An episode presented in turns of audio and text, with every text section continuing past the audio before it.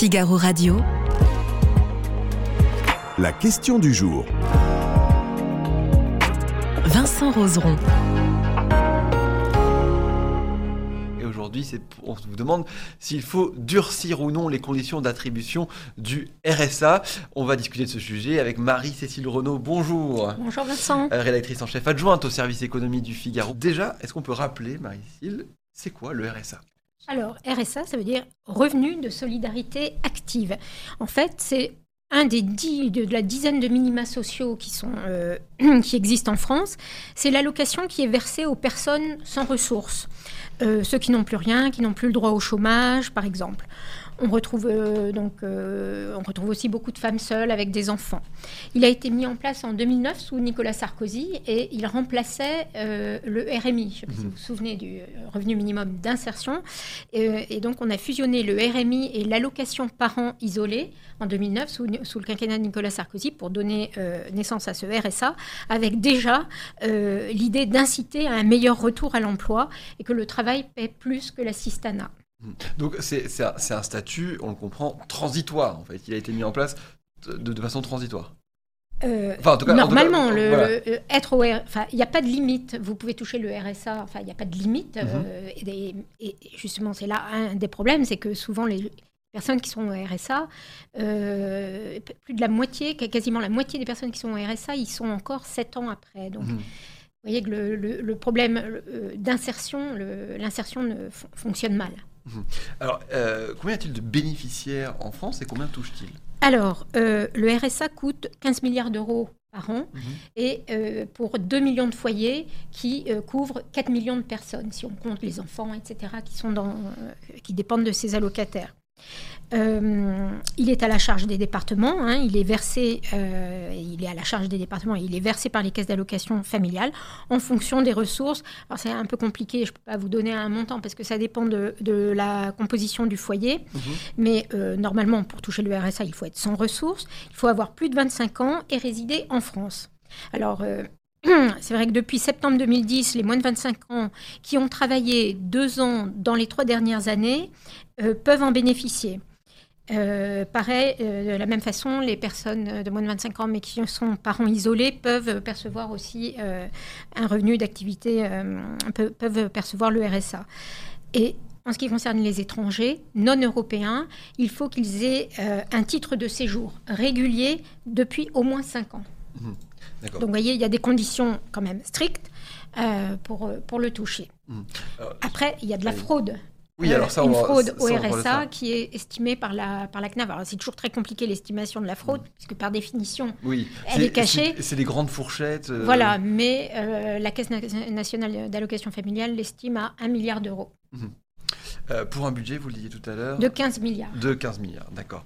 Euh, je salue Christian Léon Toussaint qui nous a rejoint euh, dans, le, dans le chat du Figaro. Vous n'hésitez pas à nous dire ce que vous pensez justement de cette question du jour. Selon vous, faut-il durcir les conditions d'attribution du RSA Puisque, alors, Emmanuel Macron parlait déjà lors de sa campagne présidentielle, mais il en a encore parlé dans son allocution. Oui. euh, alors, c'est une vieille idée hein, d'ailleurs, parce que je ne sais pas si vous vous souvenez de sa saillie sur le pognon de dingue Oui. en juin 2019.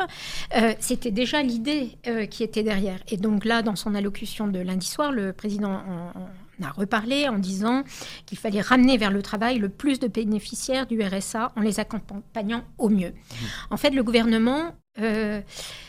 euh, Bon, on sort du psychodrame des retraites, euh, l'idée c'est d'apaiser le pays et le gouvernement a le sentiment qu'il y a chez les classes moyennes un- une forme de, de ressentiment, d'impression que le, le- l'effort n'est pas euh, Juste pour tout le juste monde. pour tout le monde, n'est pas euh, également partagé.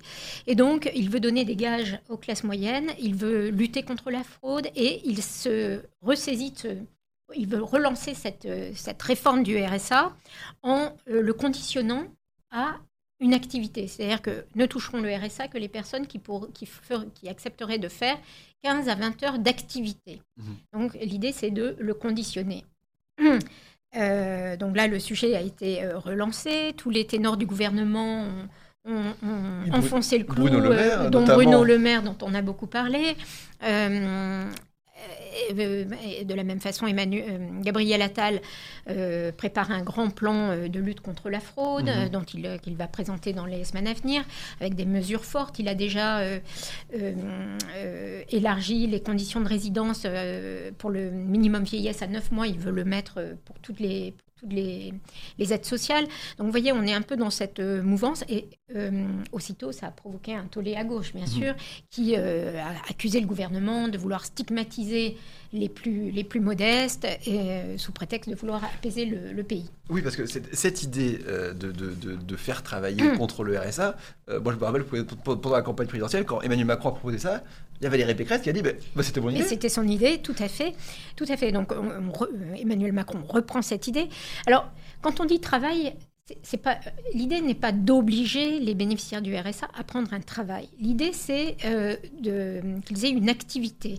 Euh, par exemple, c'est euh, euh, faire une formation, c'est apprendre à, à, faire un CV, c'est reprendre contact avec le monde de l'entreprise, passer un permis de conduire. Vous voyez, ce sont des ainsi que le présente le gouvernement, c'est leur donner euh, un moyen de sortir de leur isolement et de faciliter leur euh, insertion sociale et professionnelle.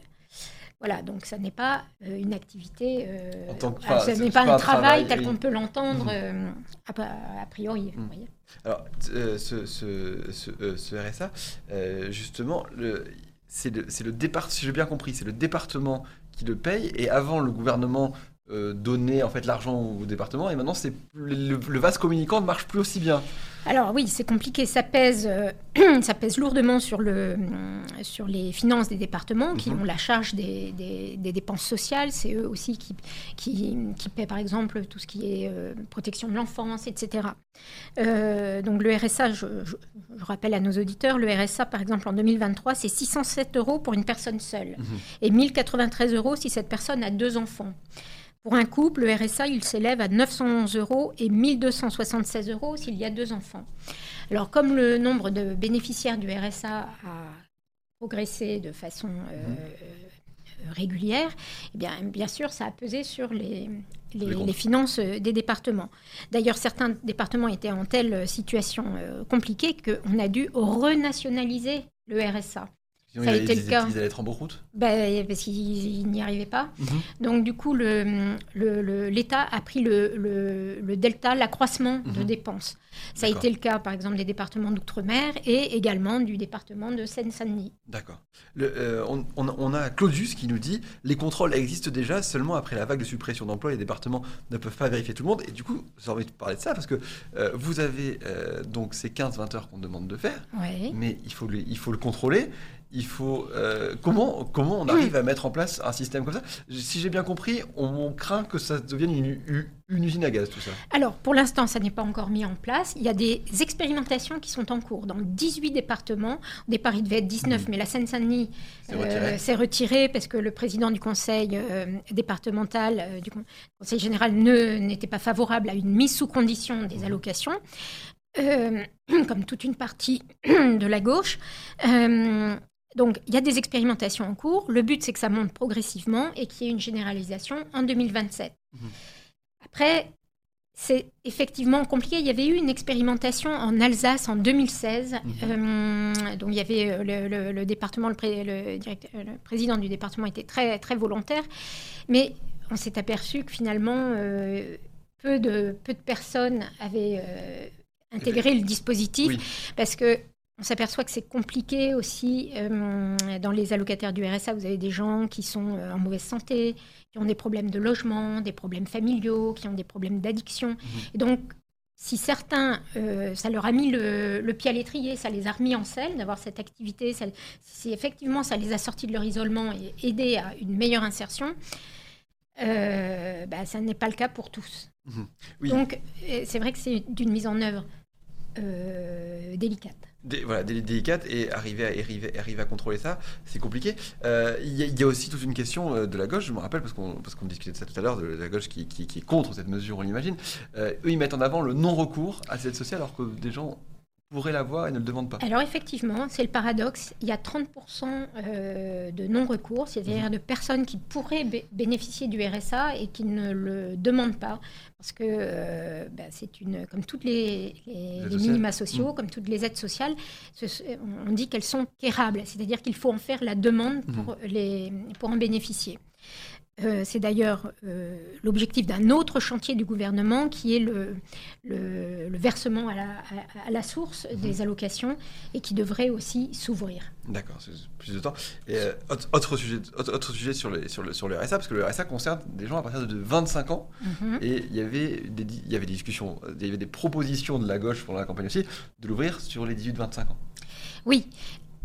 Mais euh, donc c'est ce que je vous disais. Déjà aujourd'hui, il y a une partie des jeunes qui peuvent en bénéficier euh, s'ils sont euh, parents isolés ou s'ils ont eu une activité euh, durant deux ans dans les trois dernières années.